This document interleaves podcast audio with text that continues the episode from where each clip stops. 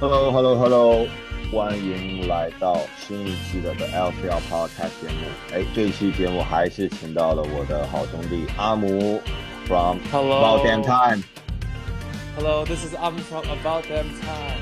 很高兴能上 LCL 的 Podcast。Damn，我发现啊，LCL 就是我还是很多要向你学习的点。我已经很久没有一个人做，我就没有一个人做过一期 Podcast，、no, no, no. 所以有你邀请我去做这个事情，很开心。啊，今天又能多交流多交流。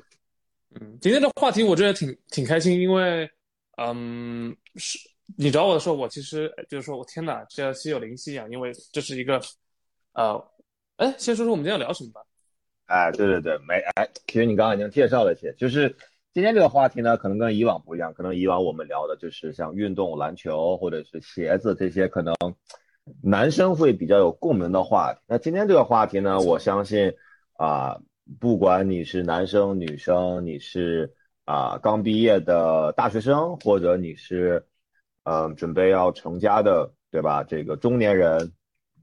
就是你都会去体会这个过程，然后这个过程呢，对于大部分人来讲是比较烦的，是比较痛苦的，但是对于小部分人来讲呢，其实也是一个比较好去能够收拾一下自己的生活，对吧？去重启的一个一个事情，那是什么呢？就是搬家。哎，那为什么为什么我今天会想找阿姆来聊搬家呢？因为第一，呃，就是我们两个本身就是很小会去国外念书嘛。那这个去念书，我们知道，不管是像我在学校，或者你去去外面住家，或者你有自己的房子，都是避免不了，你可能隔个两三年，对吧，就要去搬家。然后后面的话呢，在大学的时候，其实，呃，不管是住宿舍啊，自己找房子，像这种。我觉得一一两年搬次家是不可避免的，然后包括其实我自己是比较比较的极端了，像我在大学的时候，我四年搬了三次家，后来的话呢，我其实工作了之后，现在在上海三年内已经搬了五次家了，所以说是非常非常的习惯这个事情了。然后当然了，我知道阿姆最近也是刚搬完家嘛，我们我也是刚搬完家，都是七月一号。所以呢，就想说，哎，这个事情，它你说对我们陌生吧，并不是，但是你说它烦吧，是真的烦。所以我觉得今天我们来聊一下这个话题，应该还是比较有趣的哈，也也希望能够帮助到一些，比如说你你最近可能要这个去搬家，或者你呃可能要很多人要开学了，要去新的学校，或者要怎样，能给你一些这个帮助，好吧，那我大概介绍了一下，那。从你先开始吧，你觉得你大概掐指一算，从你从你这个不管上学、工作也好，大概搬过多少次家了？我从其实比较有印象，自己搬家，就是父母以前搬家不算，嗯、因为其实你不需要帮很多忙，不管是打包啊，嗯、可能到到国内啊，货拉拉什么都比较方便。就我自己搬的话，从大学开始，我也搬了五次家了。嗯哼。啊，然后我最呃。最跟别人与众不同的点是我可能因为国外人工比较贵，我没有一次是请搬家公司来帮我搬的，嗯，都是跟好朋友们一起搬的，所以这可能是比较比较特别的一点吧，我觉得是是是，对，的确，这个你刚刚说的那个国内的话，货拉拉确实还是比较的呃便宜。当然了，这里没有给他们打广告哈，只不过 我们都基本上在在国内呃基本上都是这个为主嘛，对吧？可能叫个。呃，中包对吧？可能嗯，一趟最多两趟东西就搬完了。所以说，在国外，对我也是有过这个经历，就是东西很多的情况下，你又不想去花，可能我不知道现在是不是要上上上百美金啊，去搬一次家？上上上百至少的吧？我觉得你可能呃一个一房一厅上百，或者你可能是一些东西比较多的人，或者说女生啊、呃嗯、一房一厅，他都会。到最后会给你临时加价的，到时候跟你说，哎，你这一房一厅比别人两房一厅的要多，对吧？他可能你也不会，你也不你也不想跟他吵，或者说你一天也累了，哎，多给点钱就走吧。所以就这种情况会经常发生。还有小费嘛，对吧？还有 tips 这些东西。对，所以加价也是挺可怕的一个一个数字。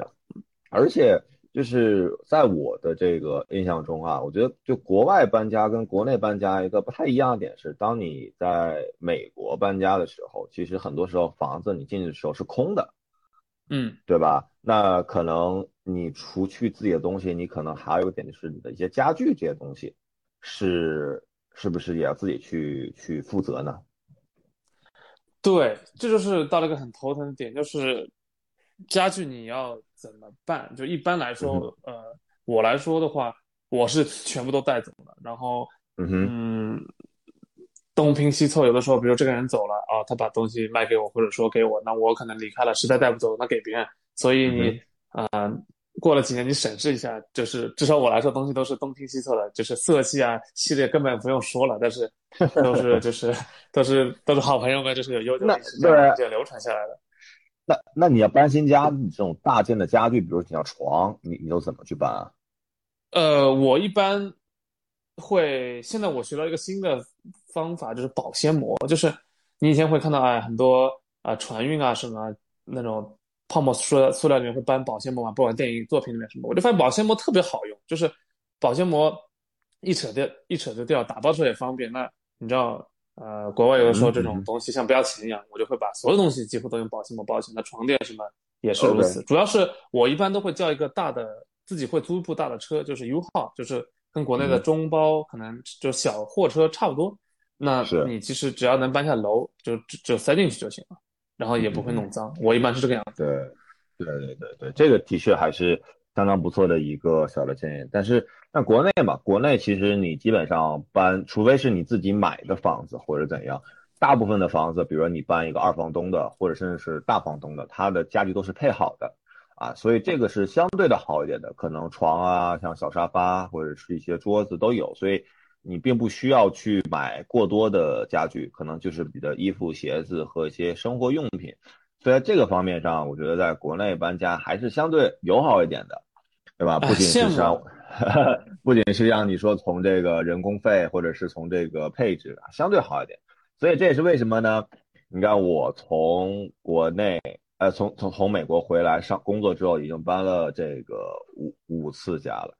所以说，我觉得，当然了，对我来讲，每一次搬家的原因和初衷都不太一样啊。我也可以先简单分享一下我，然后阿姆也可以分享一下你大概每次搬家的一个缘由是什么哈。那像我的话，我最早回来之后呢，呃，因为我的这个第一份工作是离我自己住的地方比较远嘛，如果是坐地铁或者是坐公交，可能每天要一个半小时，然后往返的情况下，那这个差不多就是要三个小时在路上了啊，所以对我来讲，这个成本还是蛮高的啊。虽然你可以说在地铁上面可以，比如说看书啊、看手机啊、whatever 听音乐，但是其实还是很难受的。对吧？而且尤其是早高峰，你要去挤地铁，一个多小时没有座的话是很累的。那后面的话呢，我当时，呃，也想说，OK，那就租出来。但是那个时候呢，由于自己也没有工作嘛，而且又想着，呃，也也没有工资，对吧？而但是想又工作了，那肯定还是不好意思要爸妈去要钱，那就想说，那可能跟人合租比较好。所以当时找了半天，找最后找到了室友啊，两个人，那。后面的话，哎，租了一个还不错的房子，那个是我住的比较久的，差不多住了一年，然后呢也挺方便的，不管是去公司啊，包括回家，或者是去市里也不错，然后跟室友的相处也很融洽。但是后面的话，是因为一年到期了嘛，啊，两个室友都有自己的一些安排，所以后面那个房子就啊不租了。那我那个时候呢，就进入了第二次的搬家。那第二次搬家其实，嗯，是比较是比较。急凑的吧，因为那个时候可能也只有半个月左右的时间，所以说那就去市场上看一些房子。那个时候预算呢也不高，可能也就是在在上海的话，可能四千左右。然后找啊找，那有些比较看得上的呢，可能有点 over budget，或者就是呃在自己的预算里面的话，又可能太破或者太远。然后找了半天，最后找到了一个上海这种老房子，那。位置也都还 OK，但是就是房子小了很多嘛。因为你跟别人租的话，你有一些公共的，比如客厅或者是哪里可以放一些东西。但是你自己租了之后，你会发现的东西就像一个仓库一样挤在那里。所以说这个也比较比较难。住的话呢，是我当时通过自如嘛，就是一个在国内还不错的一个平台，是链家旗下的。你想他就是会专门找一小房子，然后他是那种一体化的去帮你做一些啊翻修、装修什么的，嗯，然后也会有一些这种什么定期的打扫，哎，所以当时觉得还不错，但是呢，价格确实有一点贵，但而且也不是那么的方便，所以说住了大概三个月之后，我很很巧看到了一个，就是在我公司旁边，就是 literally 在公司旁边。然后因为是在杨浦区，就很靠近就是那边了嘛，那边跟那个房子也是一个合租，大概一个卧室就是一个三卧，那大概也就才两千多三千不到，比我当时租的房子要便宜快一半了。所以我当时想着，哇，这个机会很好，对吧？所以我一定要说啥，我就去看了一眼，然后我就立即搬进去了。就这第三次搬家，所以其实第二跟第三次搬家其实之间隔得很短，大概也就两三个月，但是我觉得。我计算了一下，我这次搬家其实是可以省下不少钱的，因为啊，这个对吧？一下月租一个月可能少两千多块钱，而且离公司很近，对吧？而且还是可以跟别人合租的。我我有问题，就是自如这种，你他是一个月按一个月付，我知道，但你不用签什么合同吗？我今天想走就可以，就下个月我想走就可以走。呃，其实不是，像自如这种的话，就是可以跟大家分享一下，它的模式是首先呢。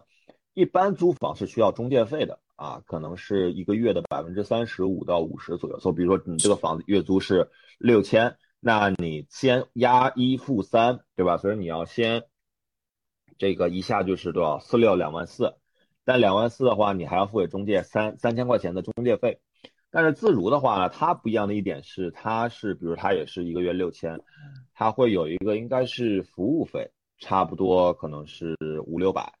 然后的话呢，啊，它有个押金，押金是半呃半个月还是一个月的房租，这个我也大概记不清了。如果说你是在合约内，比如我当时签的是半年还是一年，我在合约内去违约了，他会把所有的房租退我，但是押金不退。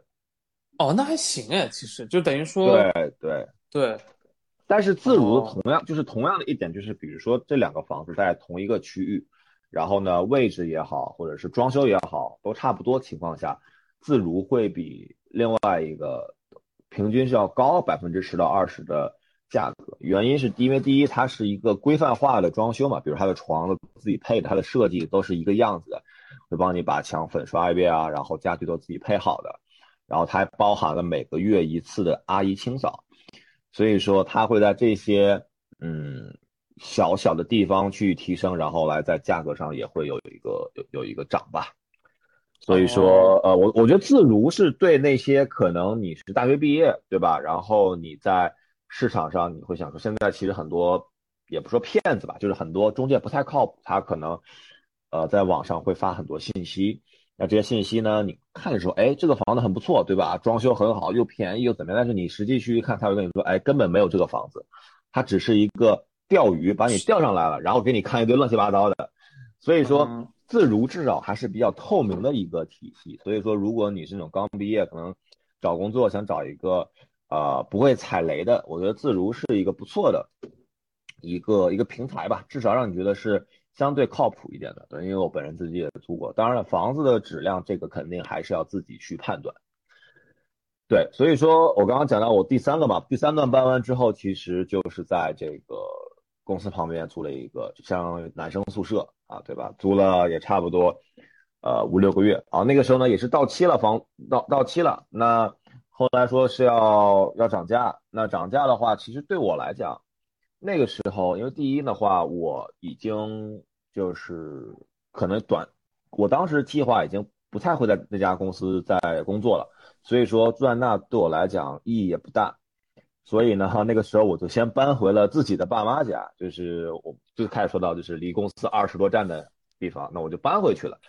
所以，因为我当时想说，OK，我可能要换工作了，所以说，嗯，如果我续约一年，那我到时候再去新的工作也不是那么的方便。自己家呢，至少自由点，而且东西的话可以都先放起来，所以就又搬回去了，又转了一圈，两年多回到了自己的家。那这个现在的话呢？为什么要搬这第五次家？这第五次家，呃，一个原因，第一也是因为家里的一些变动啊，然后自己的话，在新工作的情况下又找了一个离工作比较近的，所以说我我的这个搬家心路历程总结一下，就是公司在哪儿，我就会去搬到哪儿啊。这个的话，其实我觉得，呃，听起来可能有点那个啥哈，但是我觉得这是一个，嗯，我会给很多人的的一个一个一个怎么讲建议吧，因为其实。比如说你是一个呃外地人，你来来上海打工或者北京打工，对吧？其实首先城市很大，而且公司的话也是坐落在各个各个地方。那对于你来讲说，工作肯定是你从周一到周五都要去的。那你在路上花的时间其实是非常的怎么讲？非常重要。他可能觉得啊，我我为了住好点，我可以每天坐两个小时的地铁。但是你要知道，你你。一年，你可能一个一个礼拜可以，一个月可以，一年、两年，甚至三年、五年，你当下会很疲惫的，对吧？再加上如果你不开车或者怎样啊，开车的话就更别提了，你早高峰、晚高峰很堵的。所以说，我一直我跟很多朋友建议说，你搬家就要找一个离你自己工作，我觉得四十五分钟以内的地方，就是你从出门到你进入公司坐下办坐在椅子上面，四十五分钟是一个比较合理的。呃，一个一个距离，所以说，嗯，很多人说，哎呀，我不想住在公司旁边，我想要我有生 work life balance。我说，yes，肯定是要 work life balance。所以我觉得啊，三十到四十五分钟是可以的。你当然不要住在一个五分钟的地方，那这样的话就有点像大学宿舍了。但是你也不要住一个特别远的地方，这样的话会让你自己也真的很难受。所以说，这是我大概的一个搬家的一个心路历程吧，对吧？可能还是跟当代很多在大城市工作的人是比较像的。所以阿姆想听一下你在这个美国的一个搬家的心路历程大概怎样？就是这这几次。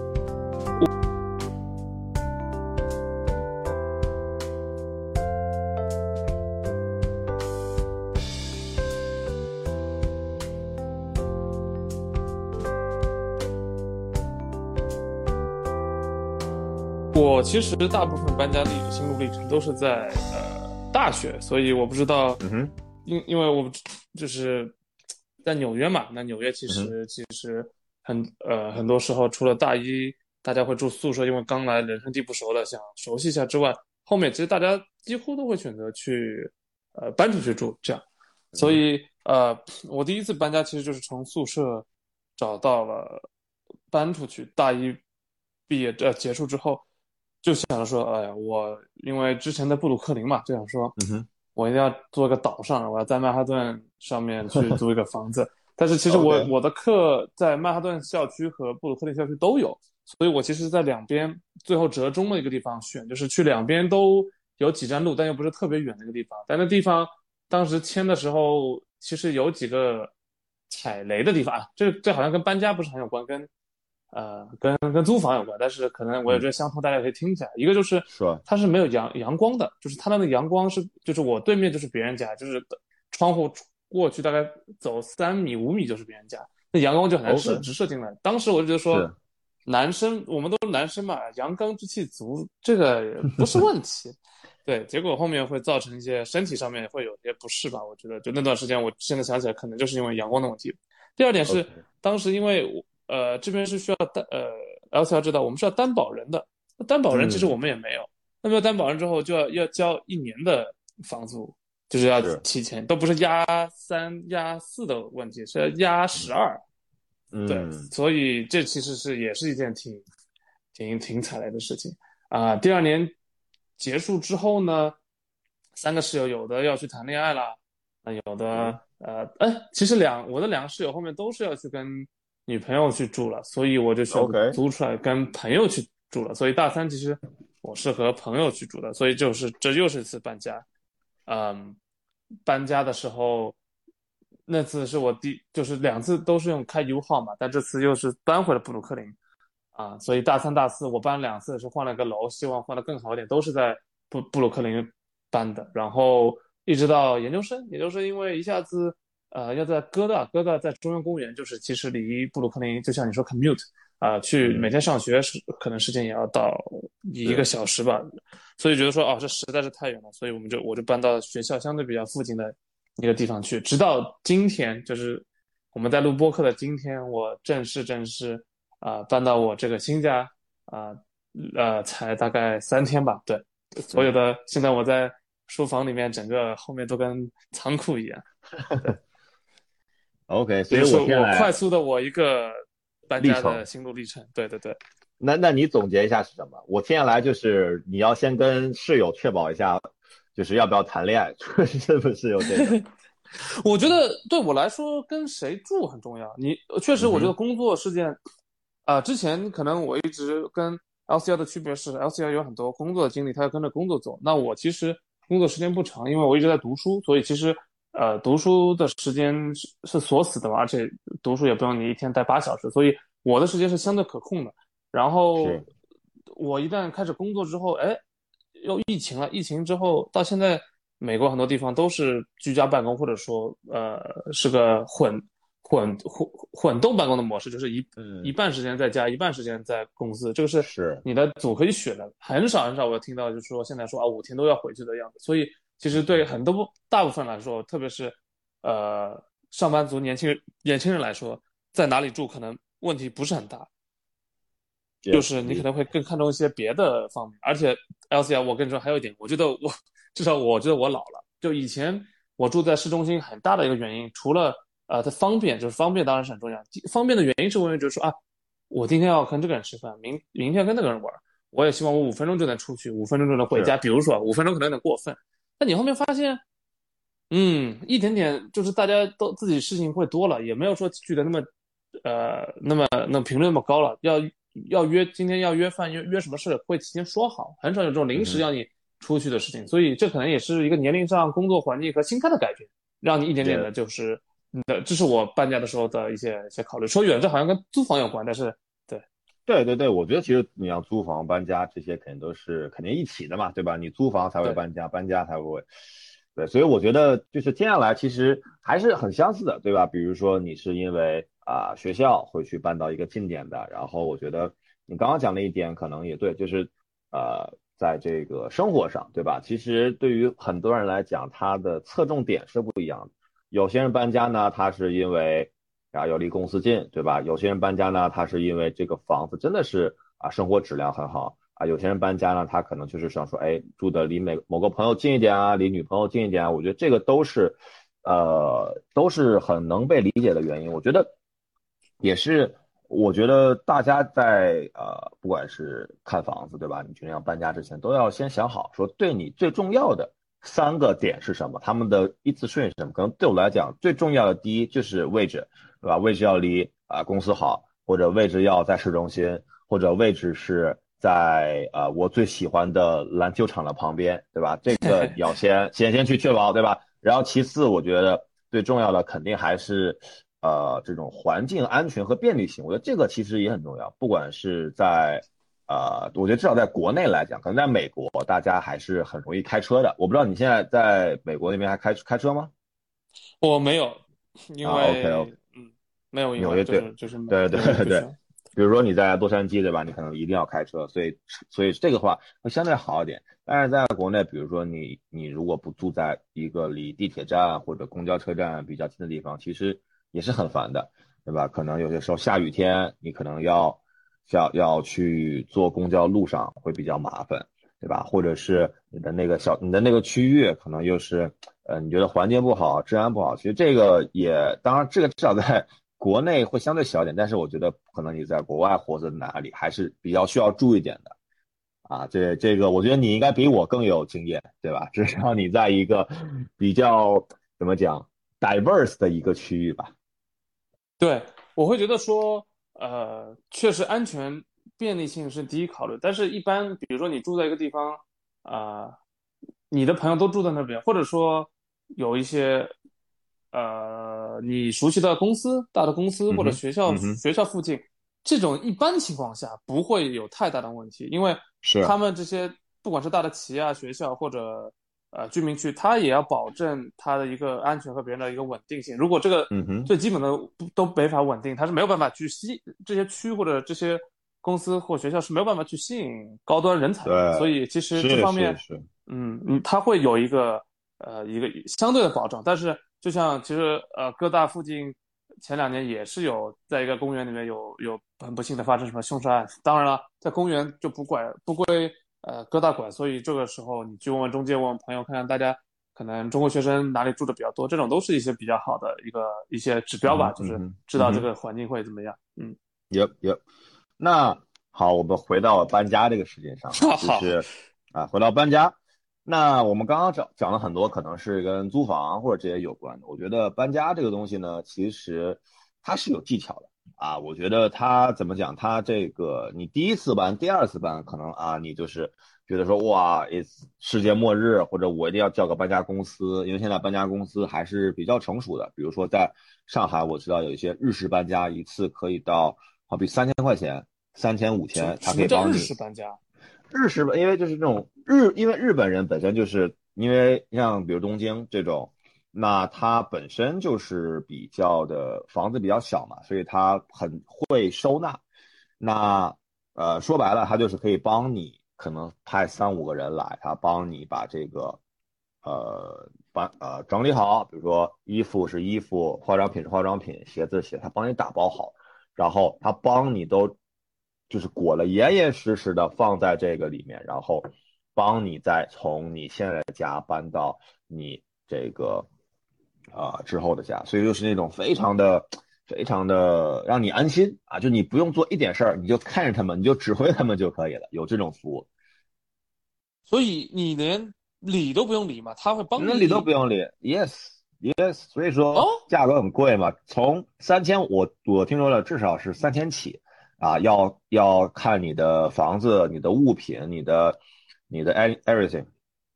哎呦，那这个倒是可以，是吧？你看，吸引我的一个点。对，你看，在在在在在上海，就是这个国内，毕竟人力人力成本还是相对低一点嘛，对吧？那是三，可能你要是同样的服务在美国，我估计得一千多刀都有可能，对吧？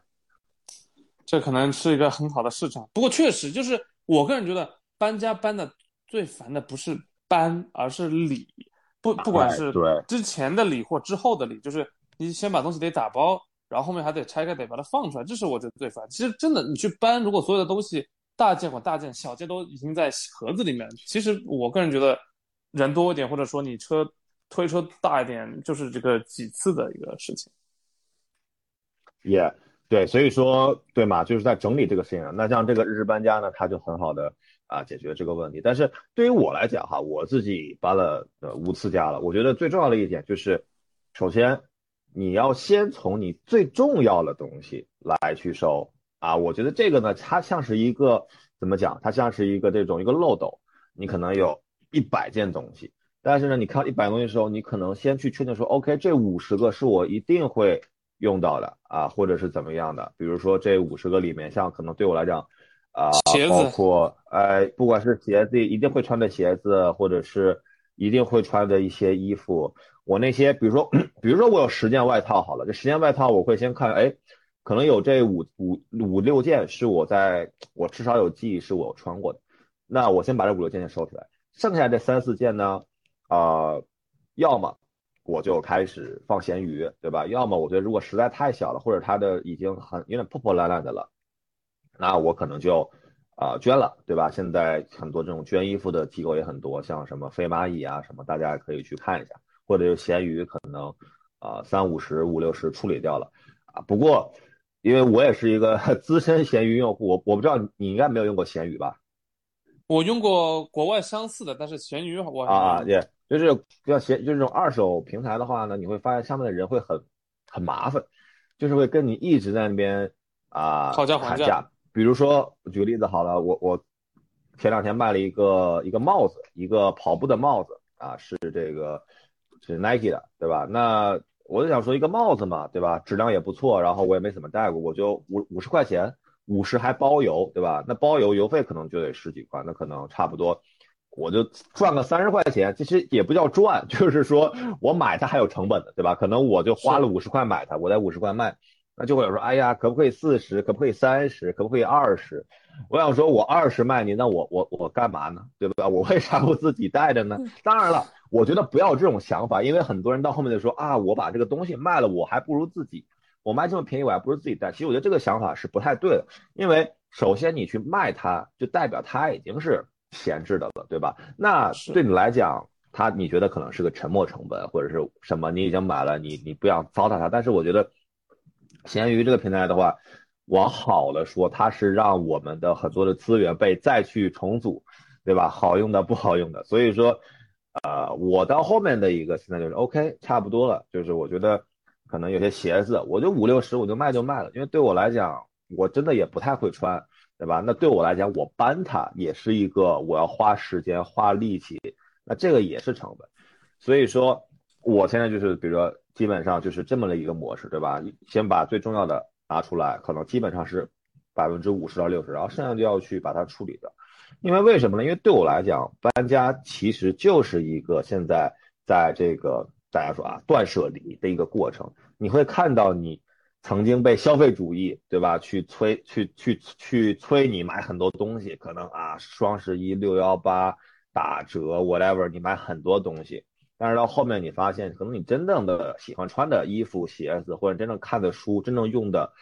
呃，东西其实真的不多的，对吧？因为就像我之前有一个经历，是我在上海，就是之前是两个月都在家里嘛。在两个月在家，你就发现啊，我其实 T 恤穿个那么四五件就 OK 了，对吧？我穿完洗，洗完穿，质量也还 OK 啊。然后呃，真的也不太需要这么多东西。但是我看到我可能现在自己有四五十、四五十个 T 恤，我说啊，这个是因为。这个联名啊，这个是因为这个配色好啊，这个是因为怎么怎么样买太多，但是你根本不会想穿，所以说你在搬家时候想说，哎呀，怎么会有这么多？但是你又舍不得，所以说，所以说对我来讲，那个时候就是一定要告诉自己，我可能就要就要就要留下这一些，然后剩下就是要要拜拜。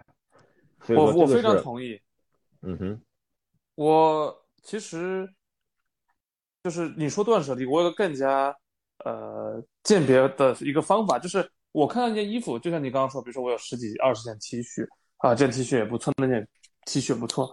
就我除去它的季节性，比如说你你你可能因为羽绒服，你夏天不能说哎我丢了，对吧？但是如果这个东西你三个月到六个月你都没有碰过它，那其实你是不会去用它的。就是是，我觉得你可以大胆的丢，除非你我我就像我刚刚说，你不能说什么雪地靴、羽绒服，你说哎我从春天没穿过，现在呃秋天了。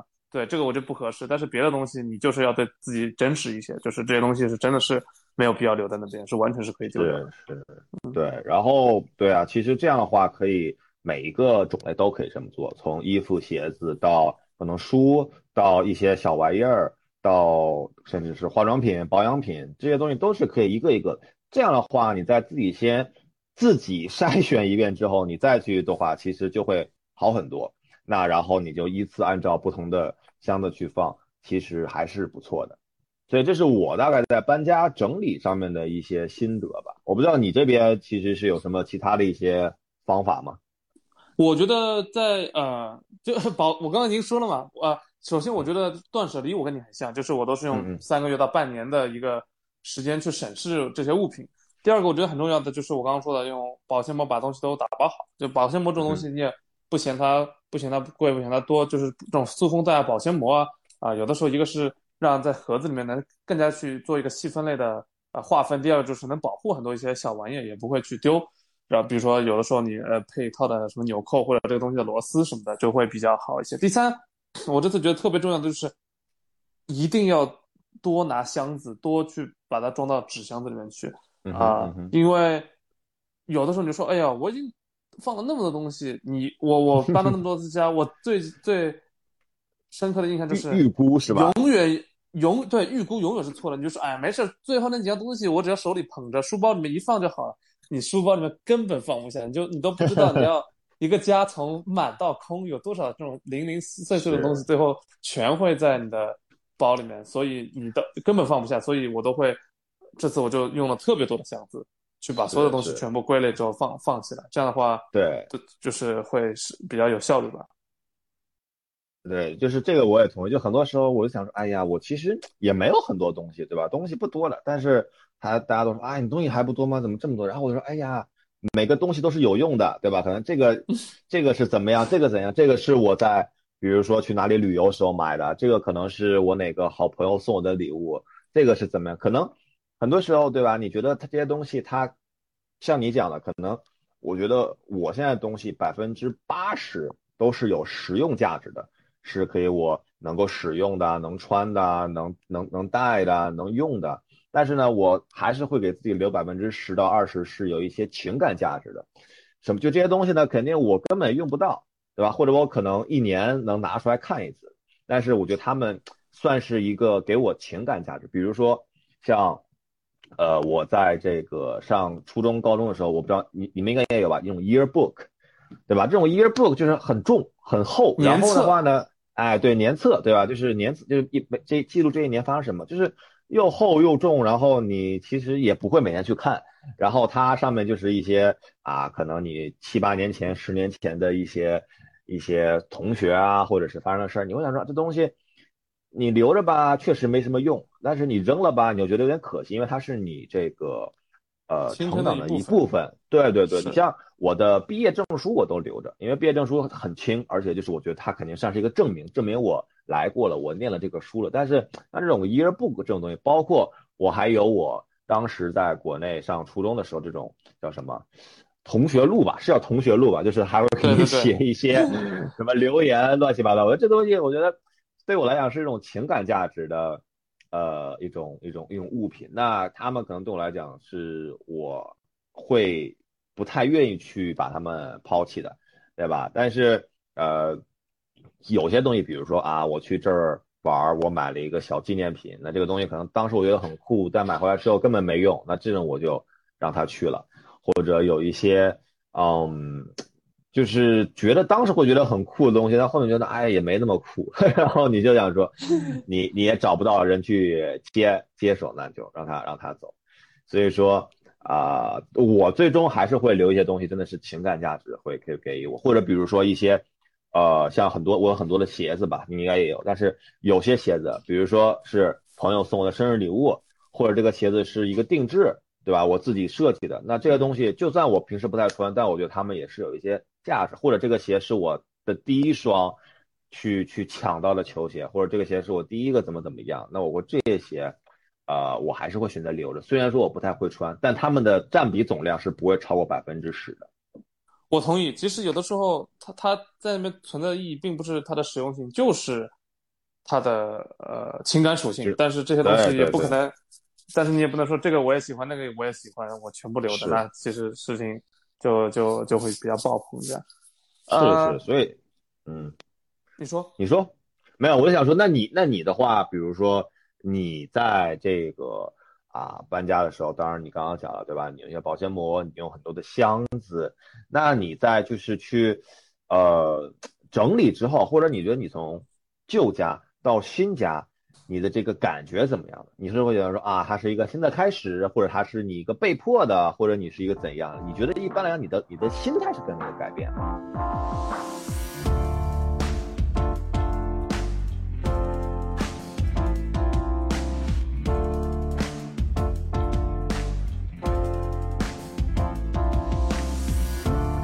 我心态改变，我肯定不会是我。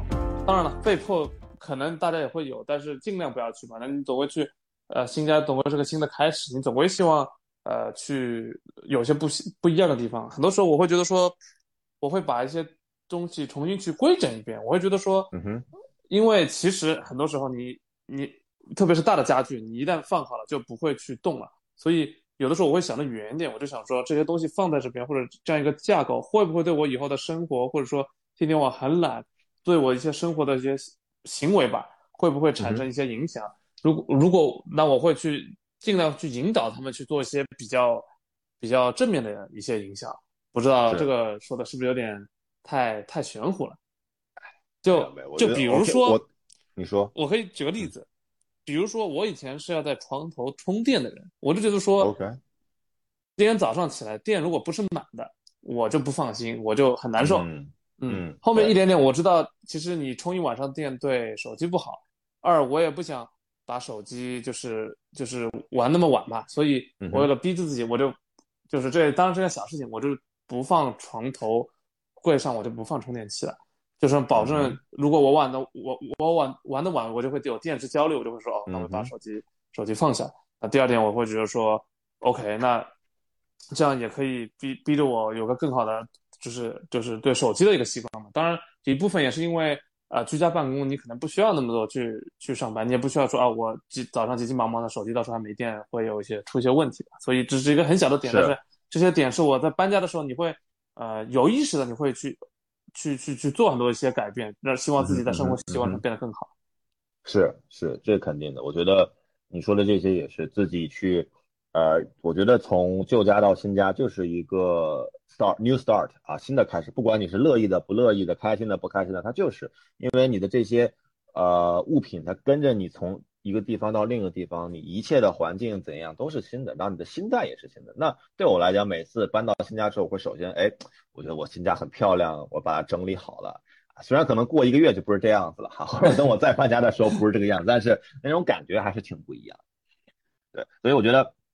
我们刚刚讲这么多嘛，那我觉得最后肯定我们可能要聊一下，就是这个可能还是些小的 tips 啊，分享给大家，就是几个点啊，我我先说，然后我觉得你也可以补足。就第一个就是跟房东的这个关系，房东也好，中介也好，对吧？因为其实啊，不管是在国内国外，对吧？你跟房东或者你跟中介，这个还是会有一些博弈的啊。从最开始的你要跟中介去选房，到你要跟房东去谈条款，然后这些东西大家。还是要非常的小心的啊！合同的话呢，这个肯定是如果有专业的朋友啊，可以看一下，或者是一些这要正规的机构。房东的话啊，我觉得几个点是我能想到。第一就是你要去确保说一些家具、一些已有的，对吧？是不是确认好的？然后从一些条款、租期，包括谁的责任，这些也都事先写好了，对吧？然后你也要确保这个家的一些。啊，一些东西也都是好的，要不然到时候会容易说不清的。对，我同意这个点。我一般都会在进去之前，呃，都拍张照或者录个视频，是，就是以免到时候你一旦住进去，比如说，就算你住进去一个小时，发现这里那里有问题，你其实都有点说不清楚。万一对吧？是，他们他们会说啊，我这个之前没有，你反正之前没说，所以这个是是一个比较要嗯要要注意的点。还有就是我。这次就是我觉得很重要的点是，你要给自己预留个两三天啊，不管是你工作上面还是什么上面，都要公预留两三天。我我当时我我前两天啊犯了个错误，我就想说哦，我今天搬进去，明天我就可以面试，对吧？我因为今我搬进去的当天，我就把约呃装网的人我也约来了，就是我想说 OK，那一切都是准备好，谁知道？最后那网花了三天才弄好，就是他连续来了三天都没弄好，到今天我才第一天弄好，所以才给你录了这期播客。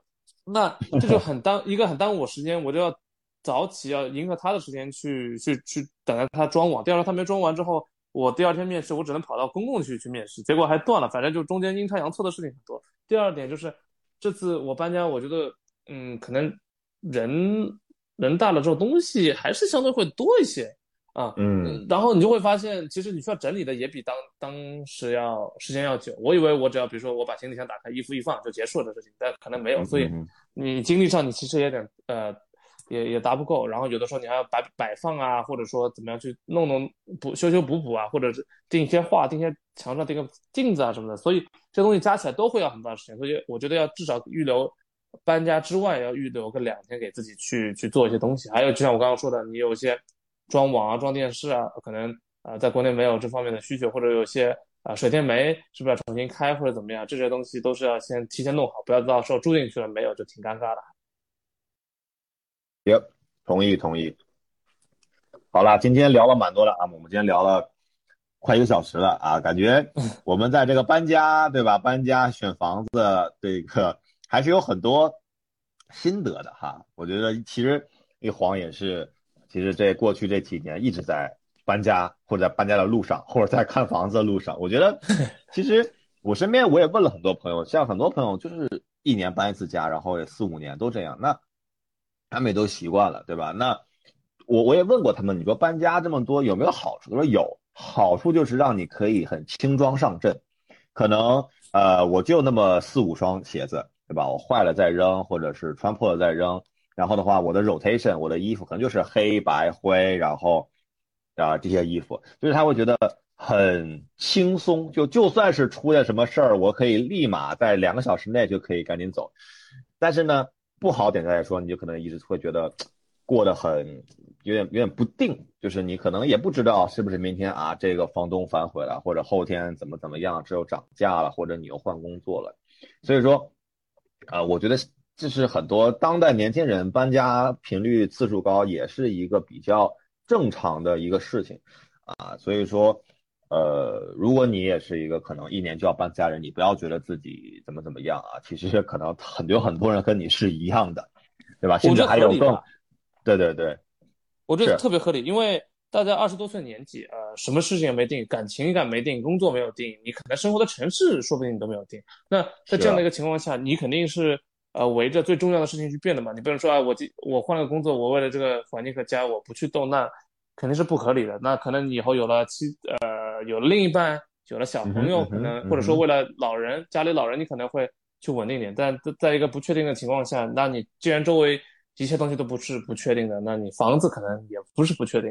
所以，但是我们还，我还是希望就是就是在这种不确定中，还是能相对乐在其中吧。不管你是呃都往好的一个方面看，搬到个小的地方，可能他的呃工作比较近；不然那个环境相对比较差的地方，可能呃房租便宜，可能就是这段时间你就是就就是。只要你眼睛都在你最主要的那个目标上，其实这些事情可能相对都会，呃，不会不会你有想象你想象的那么糟糕，且你才中间还能拿找到一些闪光点，我觉得。嗯嗯，是是的，是的，没有错，没有错。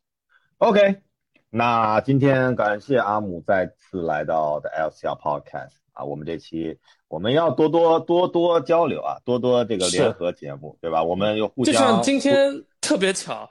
你跟我聊搬家，我一下子我那时候正好去拿拿包裹，我说天哪，这不可能再巧，你再早两天 晚两天，对吧？这这真的是没有说好的事情，就就就很有你就是应该都是七月一号吧？我也是七月一号开始嘛，所以对我也是七月一号，对，所以刚刚我刚想说住到新家，我觉得蛮巧的。